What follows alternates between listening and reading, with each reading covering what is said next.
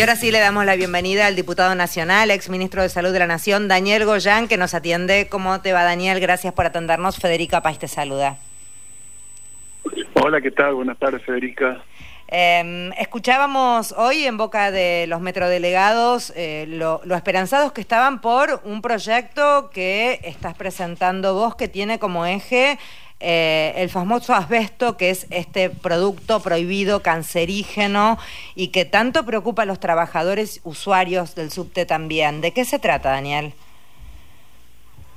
Sí, el asbesto o amianto, como se lo mm, conoce más popularmente, quizás es una sustancia que durante el siglo XX, desde, se conoce desde hace siglos, pero comenzó a usarse industrialmente en forma muy masiva desde la segunda, tercera década del, siglo XX y bueno, luego hacia los 80 empezó a, cuestionarse este, sus características porque claro, eh, cuando se va degradando con el tiempo genera unas pequeñas fibrillas, partículas muy pequeñas que son inhaladas y que pueden producir eh, enfermedades graves como cáncer de pulmón, mesotelioma, etcétera, y de hecho los números a nivel mundial son muy importantes en cuanto a muertes que produce esto, eh, este, este, estas partículas. ¿Por qué, ¿Por qué surgió en el subte?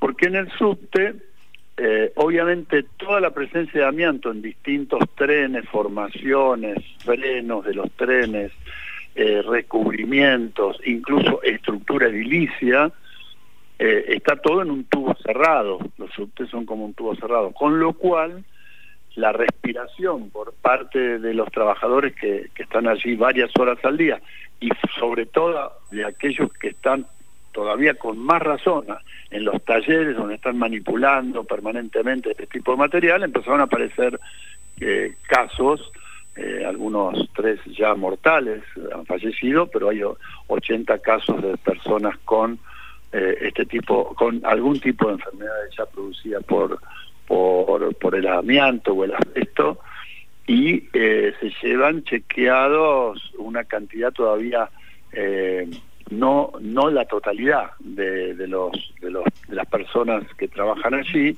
se están haciendo chequeos pero además como esto puede aparecer en cualquier momento de la vida, este, los chequeos y los controles tienen que ser superiores. Así que desde, desde el subte salió esta, esta inquietud, pero después asbesto y en todos lados, en fábricas, en escuelas, en clubes de barrio, en edificios, los tanques de agua, los, los, los, los techos de fibrocemento. Bueno, es innumerable cantidad de lugares donde hay este tipo de material. Entonces la ley lo que plantea es un plan nacional para hacer lo que están haciendo otros países, es comenzar a hacer un diagnóstico de cuál es eh, la situación, de cuánto amianto, dónde está, etcétera, y luego un plan de retiro progresivo partiendo de los lugares donde es más riesgoso, concentración, etcétera, y luego la disposición final que tampoco es fácil porque pongas donde lo pongas, eso se va a ir degradando y, la, y, van, van, a formar aerosoles que van a estar contaminando. Así, que es todo un tema, es un problema mundial, pero hay que encararlo. Eh, Daniel, Mario Giorgi, ¿cómo va? ¿Qué tal? Eh, ¿Qué tal? Hay una, hay una iniciativa, obviamente, de los metros delegados, pero también hay antecedente en el caso del subte de haber adquirido durante la gestión de Macri vagones que habían eh, ya descartado en España y aquí volvieron a circular con asbesto, ¿no? Sí, tal cual. Bueno, ese es un capítulo muy particular de toda la lucha de los metrodelegados. Primero en demostrar que mientras en otros países ya este tema del asbesto, fundamentalmente trabajadores del subte o de los de los metros, los distintos distintas ciudades del mundo, las grandes urbes, mientras esto ya se estaba encarando y, por ejemplo, España prohibía las formaciones que tuvieran gran cantidad de, de asbesto, bueno, ahí Macri compró y este, subtes usados que sabían que tenían asbestos, pero que estaba prohibido comprarlos porque ya en 2003 salió una legislación en Argentina que prohibía incorporar nuevas eh, nuevas cosas de cualquier tipo, en este caso trenes, vagones que tuvieran asbesto, eh, pero además medio como disimularon, medio como que fraguaron, según dicen las investigaciones, eh, en los manuales que enviaban eh, para que eso no se viera, ¿no? Que tenían asbesto en varios lugares, en varias partes del vagón. Uno, uno dirá, bueno, afecta a los trabajadores. Bueno, pero hay gente que viaja también todos los días en los subtes. Por lo tanto, eh, y que viaja bastante tiempo. Entonces, por lo tanto, todos están expuestos. Obviamente, mientras más tiempo, más cercano y más, más cantidad, mayor riesgo. Pero en definitiva, todo es un problema que debiéramos tomar todos conciencia, porque no es solamente de los trabajadores del subte. Eh, Daniel Goyan, le cuento a la gente, además de diputado nacional, es médico, por lo tanto, la contundencia de lo que está diciendo es doble, si se quiere, porque está hablando desde el fundamento de la ciencia, no es que está revoleando teorías, está hablando desde el estudio, desde el saber, justamente por el campo médico que domina. Perdón, Daniel, la aclaración, pero siempre vale para que el oyente esté también orientado en cuanto también desde el lugar en el que estás hablando. Sí, por supuesto, pero además las cifras que están muy, este, se pueden encontrar en, si uno googlea un poco nomás hoy, eh, las cifras son contundentes de la Organización Mundial de la Salud. Sí, fíjense, en Estados Unidos ya se reconocen anualmente casi 40.000 fallecidos por asbesto, por causa directa del asbesto. Desde el año 1991 eh, al 2017 en Estados Unidos por asbesto certificado han muerto un millón de personas.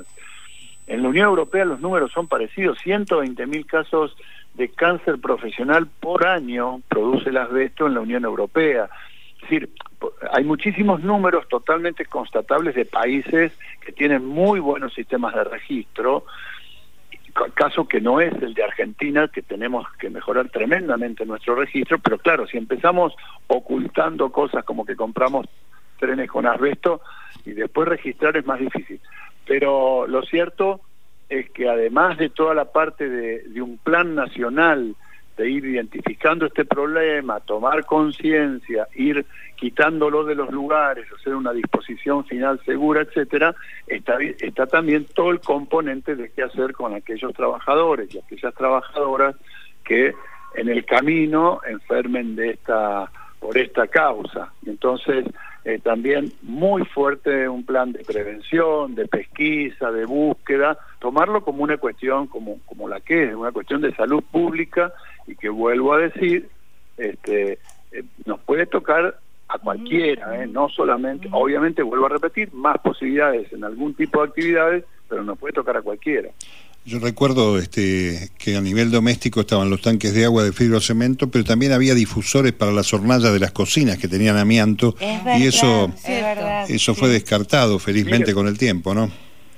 Yo hace, hace ya como 40 años cuando, cuando estudiaba en la facultad, ya eh, que estudiamos eh, neumonología, en esa carrera ya nos advertían que los eh, las personas que tenían puestos de diarios en la ciudad de Buenos Aires, había un estudio, y en las grandes ciudades en general, pero estaba hecho en la ciudad de Buenos Aires, sufrían mucha con mucha más frecuencia cáncer de pulmón por el asbesto. Mm. ¿Y cuál era el problema? El asbesto formaba parte de las eh, cintas de freno, de las pastillas de freno de los autos, claro. como frenan todos juntos en las esquinas por los semáforos. Estaban aspirando eso todo el tiempo, claro. Estaban aspirando eso. Ya no tienen más, obviamente, ya se quitó ese material hace años, pero era muy directa la relación. Eh, Daniel, estamos hablando de salud en este pormenor este, preventivo y necesario cuando se debate en la Argentina este, eliminar la presencia del Estado en materia de salud, ¿no?